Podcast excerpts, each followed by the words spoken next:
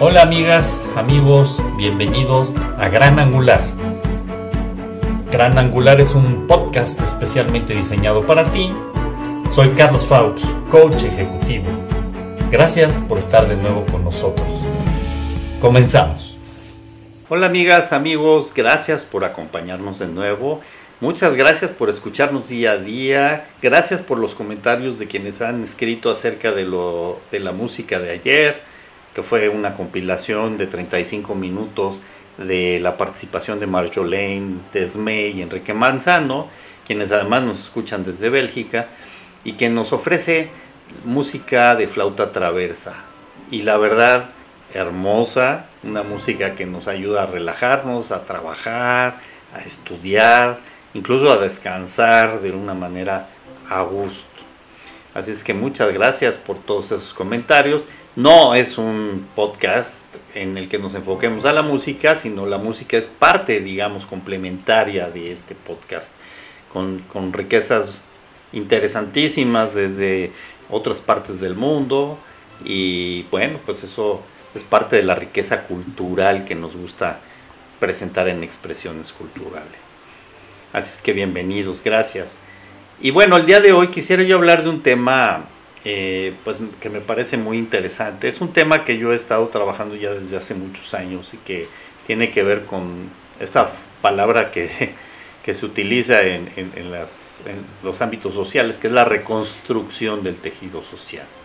Sin duda debo decirles que aunque el tema no es muy claro, porque hablar del tejido social es hablar un poco en un sentido abstracto, es otra, no es otra cosa que la relación existente entre las personas que conforman la sociedad.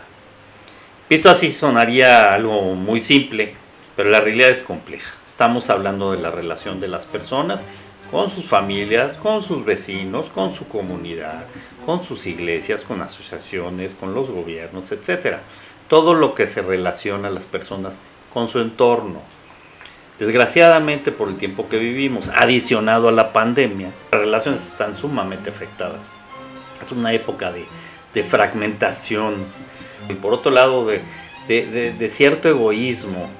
La cultura de las sociedades de tiempos pasados prácticamente se ha perdido esa solidaridad, ese elemento que nos integra, que nos une. Muchos desgraciadamente también viven buscando la subsistencia y otros el tener, pues es, es ya una forma de ser. Y, bueno, yo pensé que con esto de la pandemia iba a transformarse un poco esta visión y nos íbamos a enfocar más al ser que al tener, pero bueno, esto es una cuestión de, de seres humanos. Existe una erosión social que desgraciadamente ha ido fracturando las relaciones de las personas y sus comunidades. Los gobiernos históricamente se han visto fuera de contexto en cuanto a la relación con las personas, pese a contar con instrumentos incipientes para ello, fíjese. Ahora, estoy hablando sobre todo de los países latinoamericanos. Es indudable que el entorno ha cambiado, que lo que la gente busca no necesariamente es lo que necesita, que las prioridades de la sociedad son otras a las de sus gobiernos también. No hay una alineación. La, la idea de sentir orgullo y pertenencia de los pobladores de un Estado se ve mayormente reflejado cuando se vuelven migrantes y añoran su origen, fíjense. Entonces empiezan a sentir ese orgullo y pertenencia quienes están fuera. Pocos son aquellos que luchan porque se modifiquen los patrones y se recompongan para generar una sociedad solidaria, amigable y orgullosa. Existe desesperanza que aunado con un entorno agresivo se vuelve desolador. Pero como todo en la vida, siempre hay ganadores en todas las situaciones y los principales ganadores son tristemente en muchos lugares los criminales. El crimen organizado, y esto lo vemos muy claramente en México, en Centroamérica y en algunos países sudamericanos, se inserta más fácil ante una situación como la actual, se vuelve caldo de cultivo, a mayor desunión, mayor incidencia. Generar miedo y desesperanza genera una sociedad disgregada y fácil de manipular una sociedad sin esperanza, son sus fortalezas. A veces las circunstancias parecieran ser tan graves que no se ve la salida y nuestras posibilidades de vernos en un plano futuro no se ven. La esperanza en muchos casos muere y en consecuencia algunos se van, otros se quedan, y de los que se quedan la mayoría se defiende de las inclemencias y otros se suman al mal. Entonces se vuelve una situación sumamente grave. Aunque como diría Malcolm Gladwell, David y Goliat, los gigantes no son como pensamos.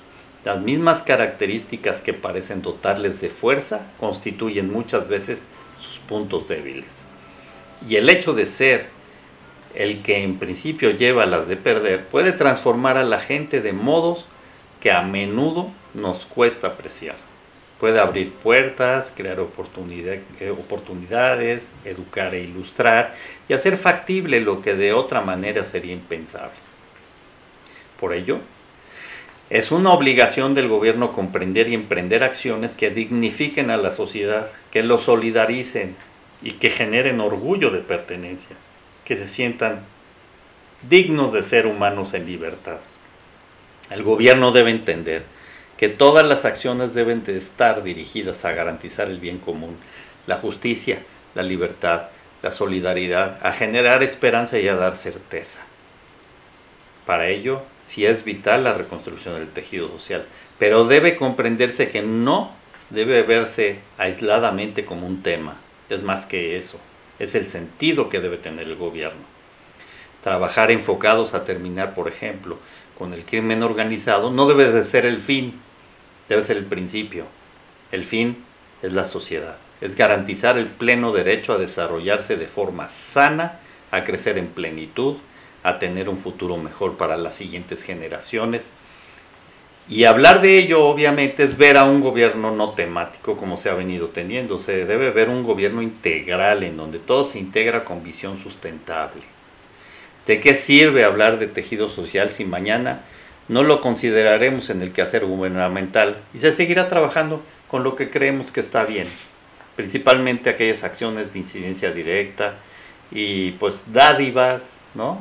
Y mantener a la gente cuando lo que en realidad debemos es de sumar a la gente para que podamos crecer. Por el momento que estamos viviendo, por ejemplo, en algunos de los países, el crimen organizado es el tema, la inseguridad es el tema, y es una buena excusa para dar atención a lo que no se ha dado con constancia ni coherencia, a la relación con la sociedad, a la construcción de una realidad distinta, pero que si se cambia, esta debe de ser para siempre, no de ocasión. Implica una decisión de gobierno y una decisión de la sociedad. El cambio no se da porque lo decide uno, se da por todos y lo que lo garantiza es la confianza que por décadas se ha perdido.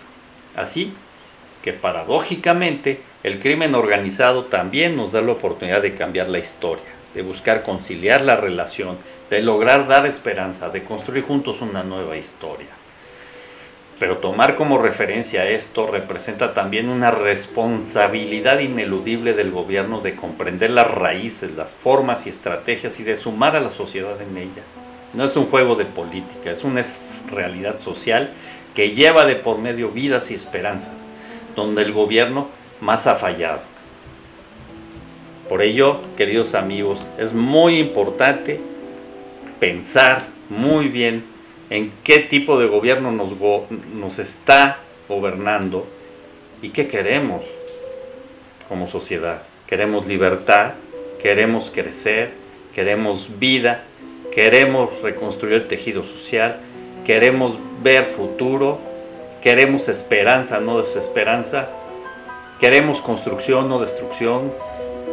Hay que cuidar las palabras, hay que cuidar las visiones, hay que cuidar nuestra mente, nuestras ideas y sobre todo reflexionar lo que hemos aprendido de todo esto, desde la pandemia hasta la relación con la sociedad.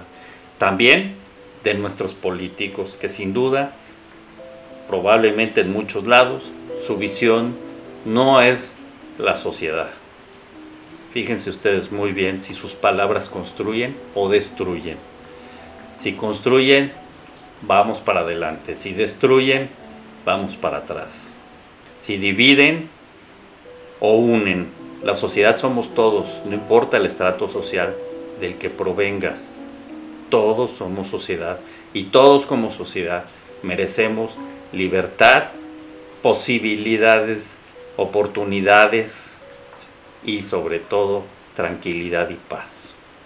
Así es que amigos, muchas gracias. Este es una, un escrito que llevo haciéndolo desde hace mucho tiempo, pero quería compartírselo porque me parece que es una época importante de pensar en esta reconstrucción del tejido social.